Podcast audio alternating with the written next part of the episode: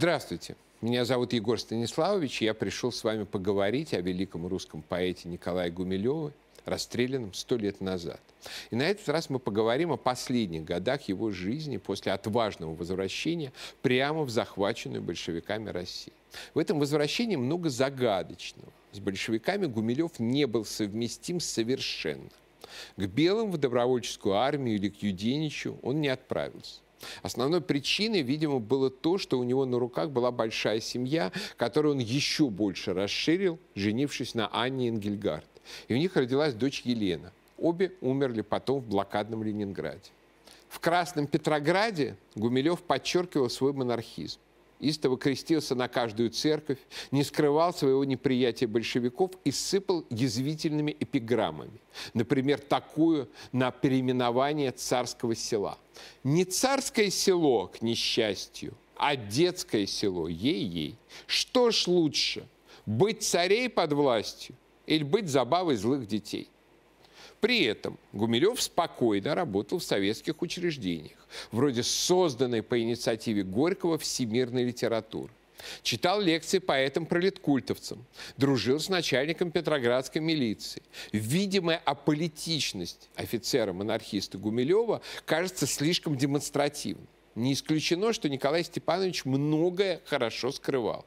Вновь появляющиеся у него в стихах в это время масонские образы говорят о том, что он ощущал себя принадлежащим какой-то серьезной тайной организации. Причем явно более значительной, чем группа профессора Таганцева, за связь с которой он был в итоге расстрелян. Но дело не только и не столько в организациях главное для Гумилева была, как мы говорили в прошлый раз, борьба за русское слово, за русскую поэзию. Для этого он собирает вокруг себя кружок молодых поэтов, звучащая раковина. И он начинает их учить совершенному поэтическому языку. Эти поэты должны стать альтернативой и обольшевичившейся части символистов. Да и среди акмеистов ренегат поддался тоже Сергей Городецкий. И Горлопану Маяковскому, и дубоватым ребятам из пролеткульта. Гумилев увлеченно учит своих последователей писать баллады. Иногда все было открыто и прямо, как с балладой о толченом стекле любимой ученицы Гумилева Ириной Адоевцевой. Она была посвящена красноармейцам, которые ради веса подсыпали в соль, которую они продавали оголодавшим петроградцам и обывателям, толченое стекло. Солдат пришел к себе домой, считает барыши. Ну, будем сыты мы с тобой, и мы, и малыши. Семь тысяч, целый капитал, мне здорово везло. Сегодня в соль я подмешал толченое стекло. Поел и в чайную пошел, что прежде звали рай. О коммунизме речь повел и пил советский чай ревнивая Лариса Рейснер написала в советской газете рецензию донос на эти стихи, которая могла закончиться для Адоевцевой довольно печально. В 1922 году, после расстрела Гумилева, Адоевцева, вышедшая к тому моменту замуж за Георгия Иванова, уехала за границу. Она была слишком близка к Гумилеву. Многие считали ее как бы литературной вдовой поэта, почти соперницей Ахматовой. И оставаться в Советской России ей было попросту опасно. Многие годы спустя в Париже Ирина Адоевцева написала изумительную книгу «На берегах Невы». Это не просто воспоминания, в центре которых Гумилев.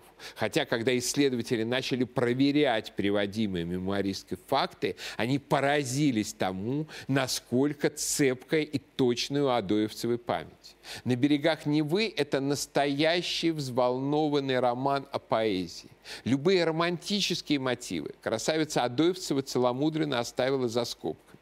Это произведение не о любви мужчины и женщины, а о двух поэтах учители и ученицы. Центральная сцена этой книги – история о том, как Гумилев повел ученицу отмечать день рождения Лермонтова. Он заказал панихиду по Болярину Михаилу в Знаменском соборе и простоял всю ее на коленях. А потом, поджарив в камине на сабельке сына Лебушки кусочки хлеба, произнес долгую, взволнованную речь о Лермонтове. Адоевцева рассказала и детали, которые свидетельствовали об участии Гумилева в антибольшевистском подполье что страшно рассердило Ахматову, так как сводило на нет все попытки Анны Андреевны доказать, что Гумилев ни к чему не был причастен, и тем самым реабилитировать его в глазах советской власти. Ахматова и создала мемуары Мадуевцевой репутацией легковесной болтовни. Но, повторюсь, это совершенно неверно. Это одна из великих книг о русской литературе и лучший литературный портрет Гумилева.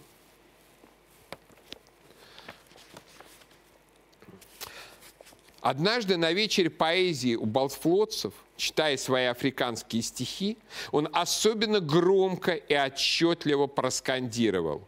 «Я бельгийский ему подарил пистолет и портрет моего государя». По залу прокатился протестующий ропот – Несколько матросов вскочило. Гумилев продолжал читать спокойно и громко, будто не замечая, не удостаивая внимания возмущенных слушателей. Кончив стихотворение, он скрестил руки на груди и спокойно обвел зал своими косыми глазами, ожидая аплодисментов. Гумилев ждал и смотрел на матросов. Матросы смотрели на него. И аплодисменты вдруг прорвались, загремели, загрохотали. Всем стало ясно, Гумилев победил. Так ему здесь еще никогда не аплодировали. А была минута, мне даже страшно стало, рассказывал он, возвращаясь со мной с вечера. Ведь мог же какой-нибудь товарищ матрос, краса и гордость Красного флота, вынуть свой небельгийский пистолет и пальнуть в меня, как палил в портрет моего государя. И заметьте, без всяких для себя неприятных последствий, в революционном порыве, так сказать.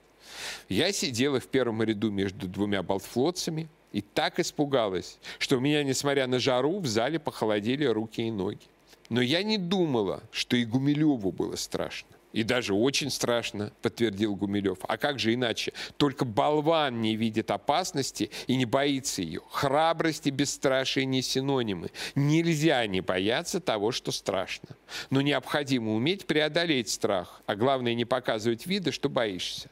Этим я сегодня и подчинил их себе. И до чего же приятно? Будто я в Африке на львов поохотился. Давно я так легко и приятно не чувствовал себя. Да, Гумилев был доволен.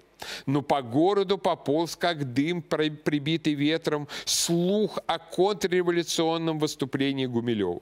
Встречаясь на улице, два гражданина из недорезанных шептали друг другу, пугливо оглядываясь. «Слыхали? Гумилев-то так и заявил матросне с эстрады. Я монархист, верен своему государю и ношу на сердце его портрет. Какой молодец, хоть и поэт». Слух этот, возможно, дошел и до ушей, совсем не предназначавшихся для них. Вывод Гумилев монархист и активный контрреволюционер был, возможно, сделан задолго до ареста Гумилева. Гумилев начинает восприниматься как главный не эмигрировавший антисоветчик в русской литературе. И это при том, что никаких политических стихов с антисоветским смыслом он не писал – как лютая антисоветчина начали толковаться даже вроде бы невинные его произведения, вроде пересказа африканских мифов в стихотворении «Готентотская космогония». Человеку грешно гордиться. Человека ничтожна сила. Над землею когда-то птица человека сильней царила. По утрам выходила рано к берегам крутым океана и глотала целые скалы острова целиком глотала, а священными вечерами над багряными облаками, поднимая голову, пела, пела Богу про Божье дело, а ногами чертила знаки, те, что знают в подземном мраке, все, что будет и все, что было, на песке ногами чертила. И была она так прекрасна, так чертила – пела согласно, что решила с Богом сравниться, неразумная эта птица. Бог, который весь мир расчистил, угадал ее злые мысли и обрек ее на несчастье, разорвал ее на две части. И из верхней части, что пела, пела Богу про Божье дело, родились на свет готентоты и поют – поют без заботы. А из нижней, чертившей знаки, те, что знают в подземном мраке, появились на свет бушмены, украшают знаками стены. А теперь, что улетели далеко в океан, доселе к нам плывут, как белые люди. И когда их довольно будет, вновь срастутся былые части. И опять изведают счастье. В белых перьях большая птица на земле своей воцарится политизированная общественность немедленно все истолковала. Белая птица – это двуглавый орел белого царя. То, что она глотала острова и скалы, это Российская империя, эпохи ее расцвета. Разорванная птица – это гражданская война. Готентоты, выросшие из песен про Божье дело, это не советские поэты и прочие добрые русские люди. Подземные бушмены, выросшие из оккультных знаков на песке, это большевики. А когда приплывет довольно белых людей, то есть белые армии придут и возьмут власть, то вновь срастутся былые части. Российская империя восстановится, а белый царь воцарится снова. Даже если Гумилев ничего такого в виду не имел. То есть ситуация развивалась в логике анекдота про прокламации из белых листов, на которых ничего не написано. И так все все знают. Все отчетливо понимали, что Гумилев находится в сердцевине реального, пожалуй, более страшного, чем офицерский, антисоветского заговора. Заговора поэтов. Причем он бросал вызов советской власти не только в литературном, но и в организационном смысле. Из Москвы прислали пролеткультовскую поэтессу Надежду Павлович, которая создала Петроградское отделение Союза поэтов во главе с музыкантом революции Александром Блоком. Союз должен был проводить большевистскую линию в петроградской литературной жизни.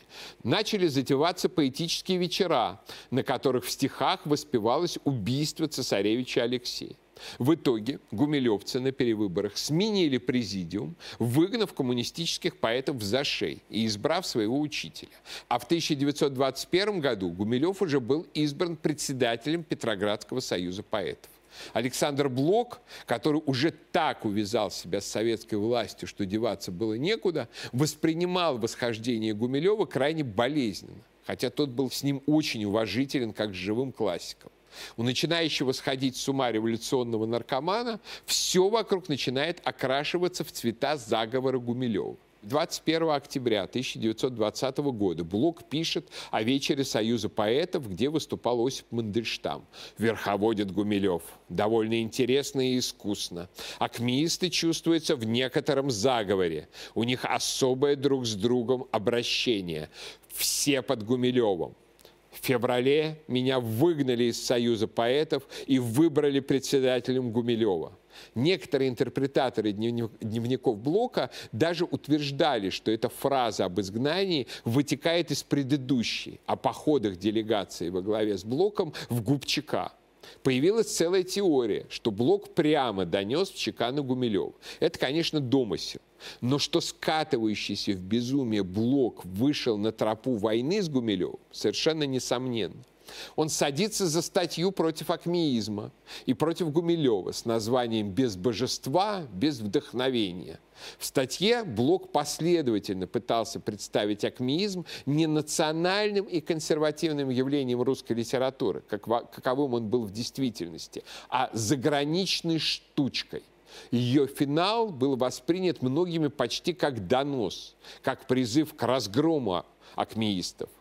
Если бы они все развязали себе руки, стали хоть на минуту корявыми, неотесанными, даже уродливыми, и оттого больше похожими на свою родную, искалеченную, сожженную смутой, развороченную разрухой страну. Да нет, не захотят и не сумеют. Они хотят быть знатными иностранцами, цеховыми и гильдейскими. Во всяком случае, говорить с каждым и о каждом из них серьезно можно будет лишь тогда, когда они оставят свои цехи, отрекутся от формализма и станут самими собой пройдет 15 лет, и требования отречься от формализма станут главными в сталинском культурном терроре против всех, кто не укладывался в рамки социалистического реализма.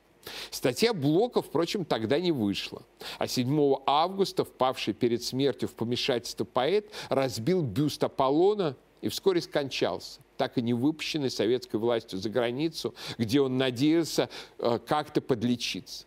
К этому моменту Гумилев уже был арестован. Мы не знаем, кому и какие еще сигналы посылались в Москву из окружения Блока. Но возникает стойкое ощущение, что борьба на поэтическом фронте сыграла гораздо большую роль в убийстве большевиками Гумилева, чем крайне вялая информация о его участии в подпольной организации.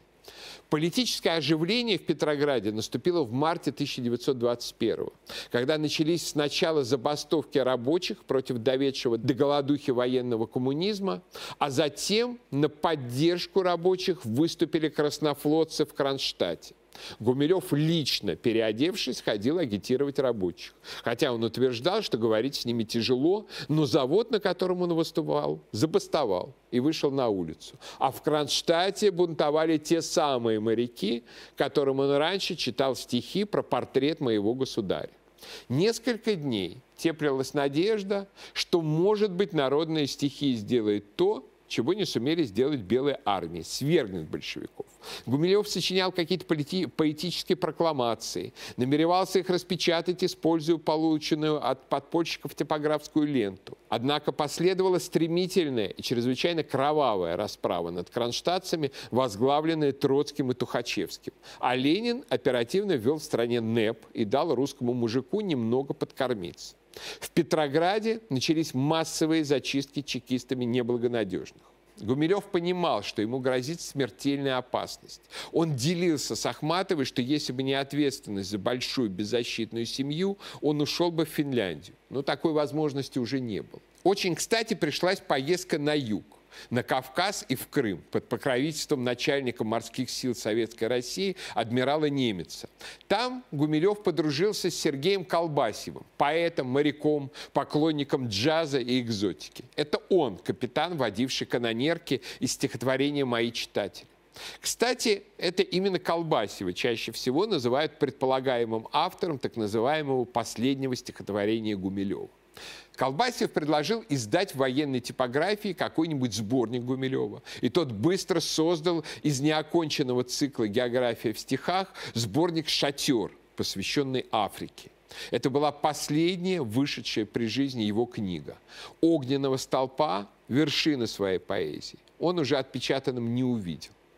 На обратном пути из Крыма в Москву к Гумилеву подошел человек и представился. А я Блюмкин – он третьим попал в перечень моих читателей. Легендарный чекист, СССР, 6 июля 1918 года, убивший германского посла Мирбаха, Блюмкин был своего рода героем, ведь многие считали, что этот теракт был направлен против похабного Брестского мира, унизившего и расчленившего Россию.